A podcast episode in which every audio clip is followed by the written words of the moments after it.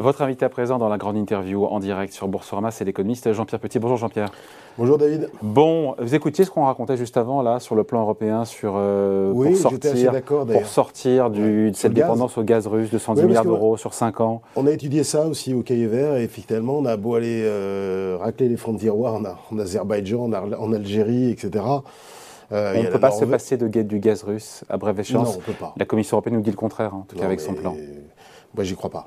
Moi, je pense que. Et puis, est-ce que fera la Russie aussi? Est-ce que d'elle-même, elle ne cherchera pas à devancer euh, Alors, c'est là où je contesterai un peu ce que disait votre interlocuteur, parce que c'est pas facile d'exporter du gaz. Il y a deux gazoducs en Sibérie qui vont vers la Chine, mais à mon avis, ça suffit pas. Enfin, je veux dire, ce qu'ils perdront en recettes de l'Union européenne, ils ne le regagneront pas sur la Chine, en admettant d'ailleurs que la Chine soit d'accord, et a fortiori sur l'Inde. Donc, ça, pour vous, Vladimir Poutine ne coupera pas le robinet du gaz aux Européens? Je ne pense pas en l'état actuel des choses. Alors évidemment, si les choses s'aggravent, euh, mais c'est le terrain qui va décider, enfin le terrain, le conflit, euh, les opérations militaires. Bon, on a un pétrole à 110 dollars. On a des bourses qui continuent d'évisser entre moins 15 et moins 25 un peu partout dans le monde. Euh, une inflation à 8% à peu près en gros entre les États-Unis euh, et l'Europe à l'an d'après. Un dollar au plus haut depuis 20 ans face aux principales devises. Et un taux à 10 ans sur le marché américain un petit peu en dessous de 3%. Qu'est-ce qui est bien pricé? Qu'est-ce qui est mal pricé par les marchés? Est-ce que tout ça est cohérent? Il y a des trucs qui ne collent pas euh, C'est stable. Tout, enfin, sur les deux premières variables que vous avez signalées, c'est assez stable. Hein. Le pétrole à 110 dollars, c'est à peu près le niveau qu'on a depuis la mi-mars, hein, à peu près. Et effectivement, euh, ça price assez bien ce qui se passe aujourd'hui. Ce qui m'embête un petit peu, c'est un peu élevé. 110 dollars si je tiens compte de la baisse de la demande chinoise. Et en tenant compte de l'accélération euh, du schiste américain, normalement, ça devrait être un peu plus bas. Mais il y a probablement des opérations spéculatives derrière qui le maintiennent à peu près à 110 dollars. Il y a l'embargo en cours, enfin qui n'est pas décidé par les Européens sur le pétrole russe aussi, oui, alors ça, qui est déjà un peu pricé par. Oui, il est un peu pricé. Oui, il est un petit peu pricé. Et lui, il est relativement probable, à quelques exceptions près. La Hongrie, la Slovaquie, peut-être la Bulgarie. Donc euh, voilà. Euh, ça, mais 110, c'est un petit peu élevé. Mais enfin, admettons, à quelques dollars près, on va pas se, on va pas se battre là-dessus. Euh, sur les taux longs, ils montent plus trop. Hein. Maintenant, euh, depuis 3 à 4 semaines, on se promène à peu près au niveau que vous venez de signaler, c'est-à-dire entre 2,90 et 3,05, 3,10 à peu près. Donc ils n'augmentent plus. Pourquoi? Bah Parce que euh, le resserrement monétaire est futur est déjà bien intégré dans les taux futurs de la Fed. Le taux terminal anticipé pour l'année prochaine est à 3,20 à peu près. C'est quand même beaucoup, hein, sachant qu'on part de zéro. le quantitative tightening, c'est-à-dire la baisse du bilan, est bien intégré quand on regarde les enquêtes de Bloomberg. Donc euh, là, la, Fed a bien communiqué. Les anticipations d'inflation, les surprises d'inflation commencent un petit peu à plafonner. Euh, sur les derniers chiffres, les surprises, c'est-à-dire la différence entre ce que les économistes prévoyaient et, la réalité, ça commence un petit peu à plafonner, donc ça fait plus monter euh, trop les taux d'intérêt. et puis l'appétit pour le risque est quand même assez bas aujourd'hui. Et donc, quand l'appétit pour le risque est bas, ben, il y a des flux qui vont vers les obligues. qui quittent les actions pour aller sur les obligations. Et donc, les taux euh, bah, ne montent plus ou, ou, se stabilisent. Alors, Tout est cohérent sur toutes les grandes variables macro aujourd'hui À peu près, oui. À peu près. Le dollar, alors, vous avez signalé le dollar. Le dollar est une devise défensive, hein, par définition. Et en plus, c'est l'une des banques centrales qui resserre le plus quelques exceptions près, euh, comme la Banque de Norvège, la Banque d'Angleterre, mais enfin, dans le monde, donc c'est cohérent, dans, le cohérent que conjoncturellement on a un dollar fort. Et, structurellement, parce que, enfin structurellement, bah, structurellement non, par rapport c'est discutable pour le coup. À l'aversion risque, euh, qui, même, qui a très nettement progressé au cours des derniers mois, notamment après le démarrage du conflit armé le 24 février. Donc après, là, si on regarde les déficits jumeaux américains, commerciaux, extérieurs, on s'en Ça joue pas. Ah ça oui, joue là, là, ça joue pas. Quand il y a une guerre. Ah oui, quand il y a une guerre, ça joue pas. Ah mais, bah. mais fondamentalement, il y a comme ça. Ah mais même dans les phases. Euh, euh, d'aversion au risque, même qui sont liées à une cause initiale euh, en provenance des États-Unis, euh, le dollar monte. Hein. Voilà, ça, ça c'est une loi, si je puis dire, historique des marchés. Alors là, en plus, il y a une guerre, et pas une petite guerre, hein. il y a une guerre qui concerne quand même la troisième puissance militaire de la planète, puissance nucléaire et membre permanent du Conseil de sécurité de l'ONU quand même. C'est pas c'est pas un événement anecdotique là, ce qui s'est produit depuis trois mois. Et rien ne s'arrange là-dessus. Je ne sais pas si ça fait partie de vos questions, mais euh, rien ne s'arrange. Moi, je, juste après le démarrage, le 24 février, j'avais dit qu'il y avait trois variables clés pour la confiance et pour les marchés. Premièrement, euh, la durée du conflit. Évidemment, si ça se terminait en une semaine... Euh, on est parti sur un conflit long, bah manifestement. Et donc, on a déjà trois mois et on n'a aucune, aucune porte de sortie à horizon prévisible. Voilà. La deuxième chose, l'intensité du conflit bah, ça s'aggrave aussi un petit peu. Qu'est-ce hein, que veut dire ça? Bah, C'est-à-dire l'aggravation la, euh, euh, du conflit. C'est-à-dire, par exemple, euh, il y a des incidents suspects en, en Moldavie, par exemple. il y a également les, les différentes mesures prises par Moscou pour limiter les exportations de gaz vers la Pologne, la Bulgarie. Récemment, pour couper l'électricité dirigée vers la, vers la Finlande. Et puis du côté occidental, il faut quand même bien reconnaître que les exportations d'armements lourds par les États-Unis et même un peu par l'Europe se sont considérables. Et il y a des discours d'ailleurs très offensifs en Occident. Le patron de, euh, de l'OTAN a quand même évoqué euh, la nécessité de gagner la guerre. À la fin février, au début mars, on ne parlait, pas de ça. Il faut, faut, défendre au maximum de ce qu'on peut défendre l'Ukraine. Et puis, troisième chose, sur les sanctions prises par l'Occident, ça s'aggrave. Et vous venez de le signaler tout à l'heure.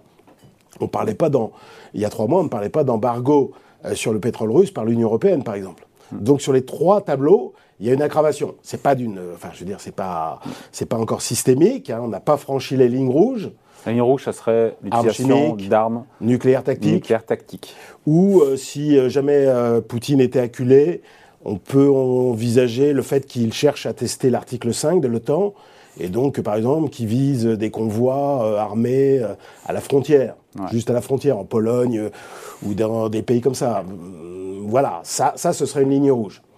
Mais pour l'instant, on n'en est pas là. Donc moi, ce, qui plombe le plus les marchés, c'est un cumul de trucs évidemment. Mais il y a évidemment cette guerre en Ukraine, mais il y a aussi l'inflation. Bah, il y a l'incertitude. Et tout ça est lié, tout ça est lié en plus. Bah oui, parce que ça concerne quand même deux pays euh, producteurs majeurs de matières premières, et pas seulement euh, d'énergie.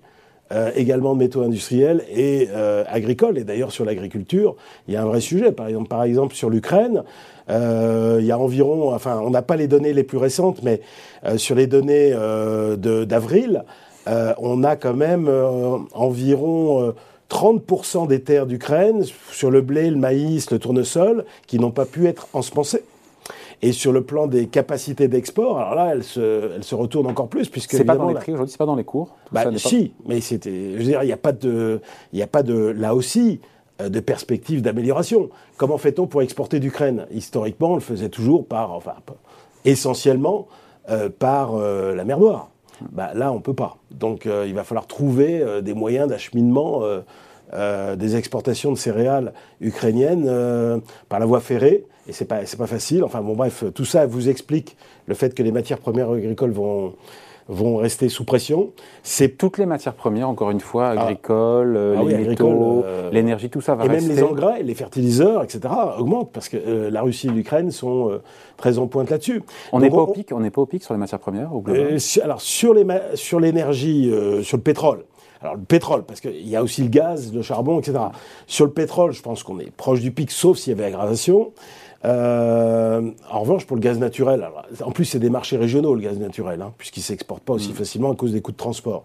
Disons que le gaz naturel en Europe, à mon avis, sera plus haut au mois d'octobre, au mois d'octobre-novembre, mm. quand l'hiver va revenir. Et en ce qui concerne le charbon, ça, ça va à peu près. Euh, mais il n'y a pas que l'énergie. Le problème, il y a les métaux industriels qui là ont baissé, mais à cause de la demande chinoise qui se casse la figure. Et je pense que ça repartira, tout ce qui est aluminium, nickel, euh, voilà. Euh, et ça repartira parce que la Chine va rouvrir ah bah petit à petit. La Chine va, va, rebondir. Voilà. Parce que Xi Jinping ne va pas se présenter au 20e congrès au mois de novembre avec une, avec une croissance négative. Ça, il attend 5,5, c'est ça hein, Oui, bah 5,5, de toute façon, je crains fort qu'on ne les ait pas, à moins vraiment d'un miracle. Mais déjà, il doit remonter. Et je pense qu'il a les moyens de remonter. D'ailleurs, sur le plan de la politique économique, il relance l'activité euh, par la voie monétaire, euh, par la voie euh, budgétaire. Et puis, sur le plan sanitaire, il a quand même des moyens. le taux de vaccination des seniors en Chine est très bas. surtout avec trois doses, parce qu'il faut trois doses pour le vaccin national. Oui, avec un vaccin dont les effets sont assez discutables. Voilà, ils sont, surtout pour une ou deux doses. La troisième dose, oui, mais on s'aperçoit que c'est assez compliqué de se faire vacciner en Chine.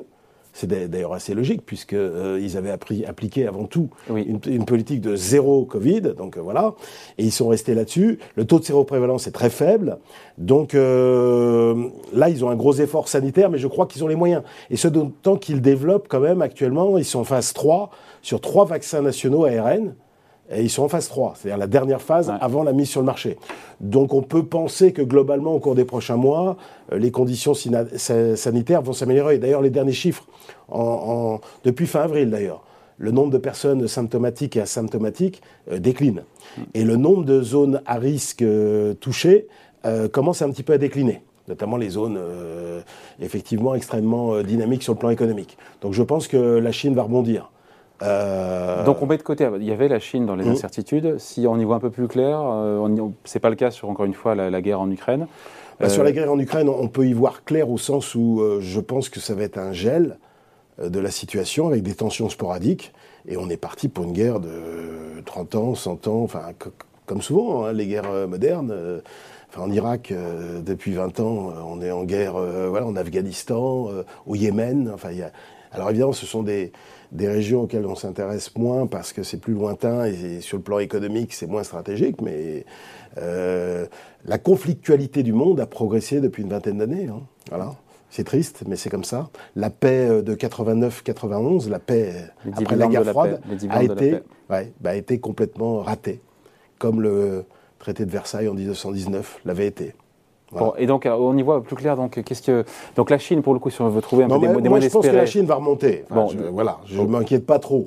Euh, sur la Chine. Là, elle est en récession, enfin, récession sur, à mars-avril, c'est une certitude, tous les chiffres sont négatifs pratiquement, donc euh, là, c'est pas très compliqué. Et sur le ralentissement, parce que qui dit inflation donc dans le monde dit ralentissement, dit marge d'entreprises qui sont pincées, dit pouvoir d'achat pour les ménages qui sont. Non, mais je vais répondre beaucoup plus rapidement. Allez, en fait, vas-y, bonhomme. L'inflation à ces, à ces niveaux-là, c'est-à-dire à 7% au niveau mondial, 8, 8,5 aux États-Unis, autour de 7, 7,5 en Europe, euh, ça débouche sur des récessions.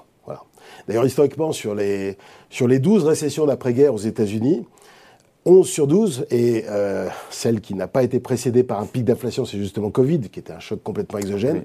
Les 11 autres ont été précédés par un pic d'inflation. Et l'écart. Donc on n'échappera pas, on ne coupera pas à je ne pense pas.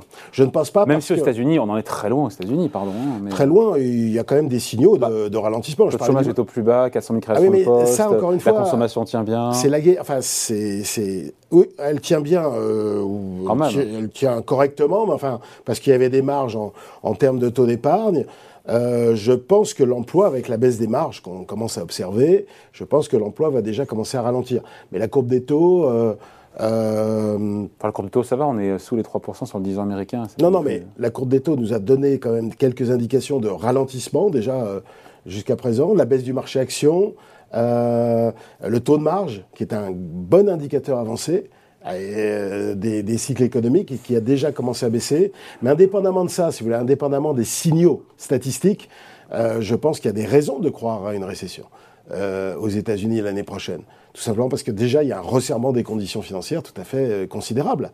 C'est-à-dire le marché action qui baisse, le marché du crédit qui baisse, les taux réels qui montent, euh, le taux de change réel qui monte. Oui, taux, taux réel qui monte, mais qui reste archi négatif. Hein. Oui, mais d'accord, mais ce qui compte dans le, euh, dans, dans comment dirais-je, dans, dans les variations du cycle, c'est le sens. C'est le delta. Voilà, c'est le delta. Et donc, de ce point de vue, ça se dégrade.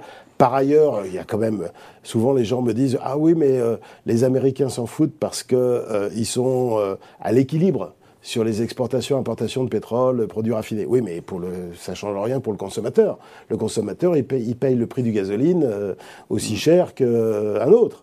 Et ce d'autant que lui, il n'a pas les, subventions euh, à tir larigot qu'on accorde en, Europe sous forme de baisse de taxes, de transferts, de chèques, etc. Parmi les économistes, euh, beaucoup ne voient pas voient un gros ralentissement, un gros freinage. Même quand on voit le FMI, on écoute l'OCDE, personne ne nous parle de récession. Vous, pour vous Après, euh, les histoires de hard landing et de récession. Récession, c'est une définition qui est donnée par le NBER, le National Bureau of Economic Research. Oh. c'est lui qui dit. Jean-Pierre Petit. Mmh. je ne vais pas dire le. National. Sinon, ça va, ça va faire quand même un peu désordre avec Corama. voilà.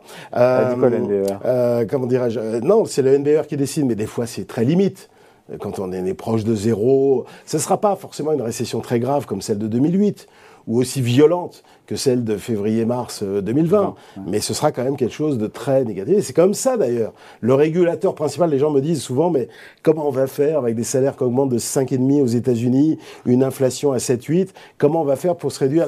La, Banque centrale va devoir remonter les taux à 5, etc. J'en dis non. Il n'y a pas besoin. Il a pas besoin. Il y aura la récession. Bah, la récession va résoudre le, bah, la récession va... résoudre le boulot de la Fed et de la BCE. Bah, oui, bien sûr, bien sûr. Euh, le boulot de la BCE, fort heureusement, est, moindre parce que déjà on va moins bien, parce que c'est nous les, c'est nous qui sommes les principales victimes hein, de la guerre en Ukraine, il ne faut pas se leurrer. On consomme beaucoup plus de gaz, on est beaucoup plus dépendant des matières premières russes, et donc euh, ben, et au niveau de l'incertitude, elle est beaucoup plus forte en Europe qu'aux États-Unis. Euh, les Américains euh, moyens, on va dire, j'étais en discussion l'autre jour avec certains d'entre eux, enfin pas d'investisseurs américains, ils me disaient, mais vous savez, en Amérique, on croit que l'Europe est en guerre. Hein. Grosso modo, on est impliqué. Voilà, peut-être que si on réfléchit un peu, on pense que la France n'a pas d'opération militaire sur son sol, mais enfin, elle est impliquée plus directement parce que on n'a pas idée des, on n'a pas idée euh, forcément de. Ceux qui financent le plus euh, l'armée ukrainienne, ça reste les Américains quand même. Hein. Oui, oui, non, mais ça, du point de vue de l'action politique des diplomates, etc. Mais pour l'Américain moyen, grosso modo, euh, l'Europe est en grosse difficulté. Hein, voilà. Et donc, c'est ça qui nous plombe. C'est ça qui nous plombe, c'est l'incertitude politique majeure.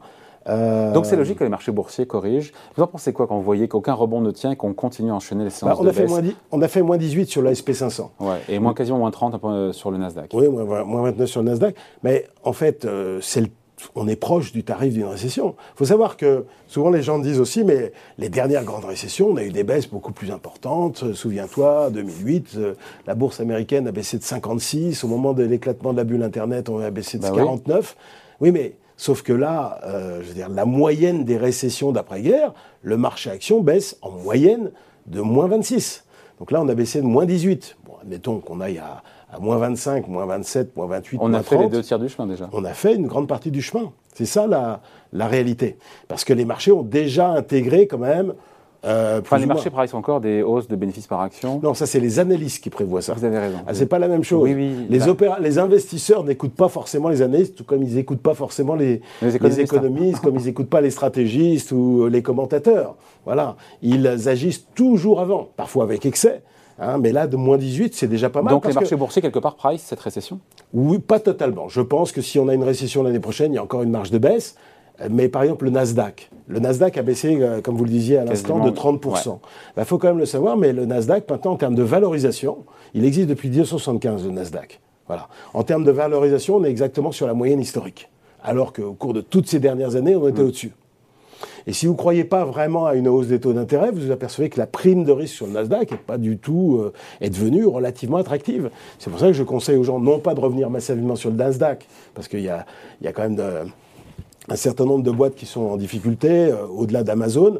Et, euh, par contre, je leur dis de regarder des dossiers, parce qu'il y a quand même pas mal de boîtes du Nasdaq qui sont quand même assez sous-valorisées. Vous pensez à qui?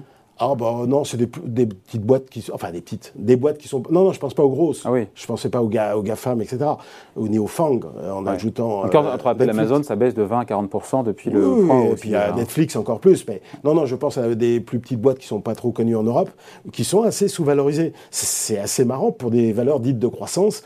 les valeurs de croissance hein, dans la tech on a une survalorisation. Bah là, c'est pas le cas. Ce qui veut dire que pour les stock pickers de la tech américaine, il y a probablement d'ores et déjà aujourd'hui euh, des opérations relativement intéressantes.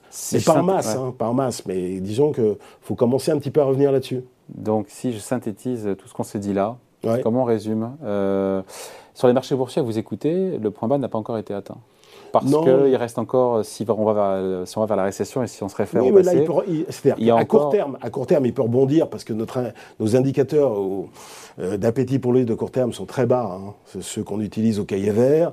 Euh, les fonds très actifs sur les marchés actions américains se sont ont, été très short au cours des dernières semaines, c'est-à-dire qu'ils ont vendu. Hein, leur positionnement est devenu relativement euh, défensif. Donc je pense que s'il y a des opportunités, elles reviendront. Euh, la prime de risque, quand même, est au-dessus de la moyenne parce que les taux d'intérêt euh, à 3 avec des PE qui baissent, bah, ça devient mhm. intéressant. les taux réels restent quand même relativement attractifs. les valos absolus ont un peu baissé. Je pense qu'il y a un terrain, si les choses s'aggravent pas par ailleurs, c'est-à-dire au niveau géopolitique, au niveau macro, au niveau des résultats des boîtes, si ça s'aggrave pas trop ailleurs, il y a matière à envisager un rebond. Après, si je me Même si la récession non, mais la récession, elle n'aura pas lieu maintenant. Je pense que la ah. récession aura...